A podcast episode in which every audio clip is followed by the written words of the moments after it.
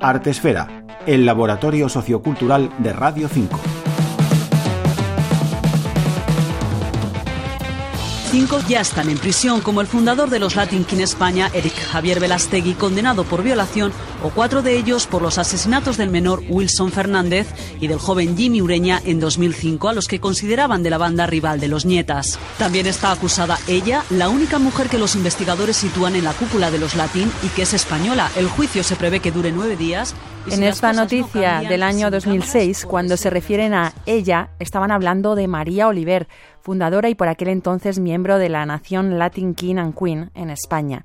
Conocida como la madrina, esta joven española fue la primera mujer en integrarse en las filas de la banda latina. Cuando yo les conocí todavía para mí no eran los Latin Kings. Cuando yo los conocí eran un, pues un, grupo de chavales que habían llegado pues 20, 22 años, que habían llegado migrando solos ya de algún país de América Latina buscándose aquí pues bueno, la vida, buscándose trabajo y demás, y que se habían ido encontrando y con diferentes situaciones que yo las veía porque les acompañaba, porque ya éramos amigos, de bueno, pues de palizas o de llevo trabajando un mes y ahora me echan y no me pagan y no tengo cómo reclamar porque pues no tengo papeles o no me alquilan una casa casa o todo este tipo. Yo voy, viendo todos esos obstáculos a los que se van enfrentando por, por no tener papeles.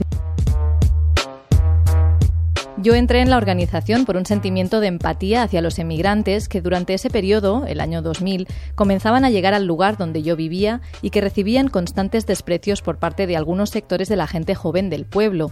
Además, por supuesto, atraída por la novedad de esa gente que traía la cultura del rap, una música poco conocida en España, pero que mis amigas y yo hacía tiempo que escuchábamos. En ese momento pensamos, esta es nuestra gente, nuestro ambiente. Este es uno de los fragmentos encontrados en 20 páginas escritas en cursiva por María Oliver en el año 2006.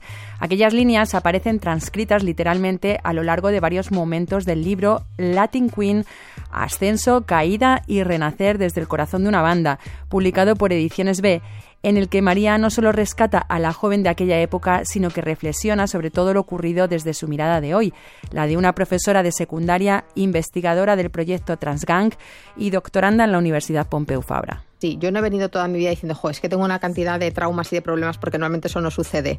Tú siempre estás bien, hasta que un día dices, bueno, a lo mejor me pasaban cosillas por aquí. Y, esto, y eso es parte, ha sido parte del proceso de este libro y del proceso de revisarme previo al libro y con la tesis doctoral que trabajo y con trabajar con chavales y chavalas de bandas y tenerme que mirar yo y buscarme en esas personas a las que estoy viendo, ¿no? Para, para ver qué encuentro. María Oliver, una de las fundadoras de la nación Latin King and Queen, reconoce que aquella adolescente solitaria sintió gran atracción por aquellos chicos que venían con una estética rap y que atraían por ser los malotes a los que las mujeres podían rescatar. Entonces, claro, eso sucede en el contexto de las bandas y los chicos adoptan esos roles porque entienden que eso es lo que nos gusta a las chicas y las chicas seguimos ese perfil porque de alguna manera es eso, pretendemos cambiar a alguien, ¿no? O que somos la, adecuada y se reproduce un poco este discurso de si cambia o cambia con la persona adecuada o necesita una persona para cambiar o necesita una mujer que le apoye para cambiar. Pues parecen tonterías, pero son todas estas cosas que poco a poco van normalizando la justificación, el perdón y demás, y que para las mujeres son una trampa. La ex líder de los Latin Kings and Queens recuerda que en los inicios de la banda en España había una ideología basada en el mutuo apoyo y la ayuda. Después aquello se desvirtuó, con la aparición de los nietas. Y lo que sucede es que del mismo modo que nosotros habíamos creado este grupo aquí y que quienes ya pertenecían al grupo en otros lugares decían, aquí lo vamos a hacer mejor, aquí no nos vamos a meter en líos, aquí no vamos a tener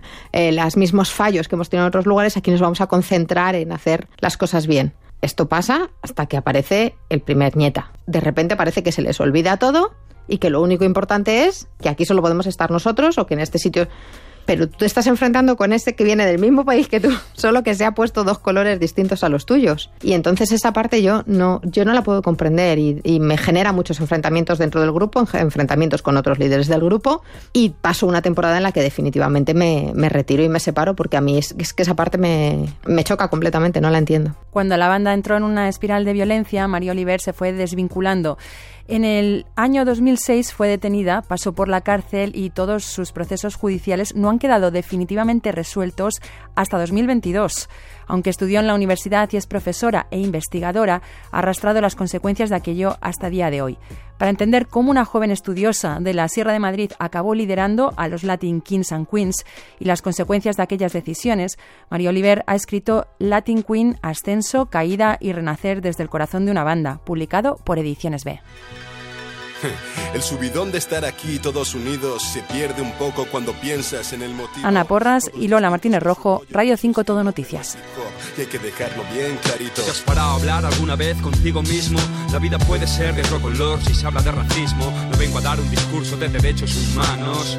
Y vengo a contaros una de romanos. Es la lucidez frente a la estupidez que existe. Yo me pregunto dónde empieza y dónde acaba el chiste. O el desplante al vendedor ambulante, que es otro currante, con familia y un futuro por delante. Cada uno es único en su especie, no hay motivo ni razón para que se desprecie. Es el temor a la igualdad, ignorar lo diferente. Pues nos separa una absurda clase social permanente. Máximo odio por la mínima razón. No hay color, no hay comparación, tan solo otro episodio.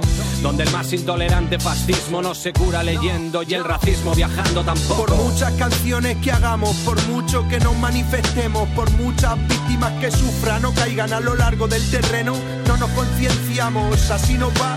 Y en el artículo número uno escrito está. Nacemos libres e iguales en derecho y dignidad. A ver, ¿por qué es tan difícil llevarlo a cabo fuera del papel? Bajo, feo, guapo, negro, blanco, ¿qué más da? Dentro de 100 años todos calvos bajo tierra, va. ¿No has probado nunca conocer a un extranjero? Fíjate en los niños, ellos saben de qué va este juego.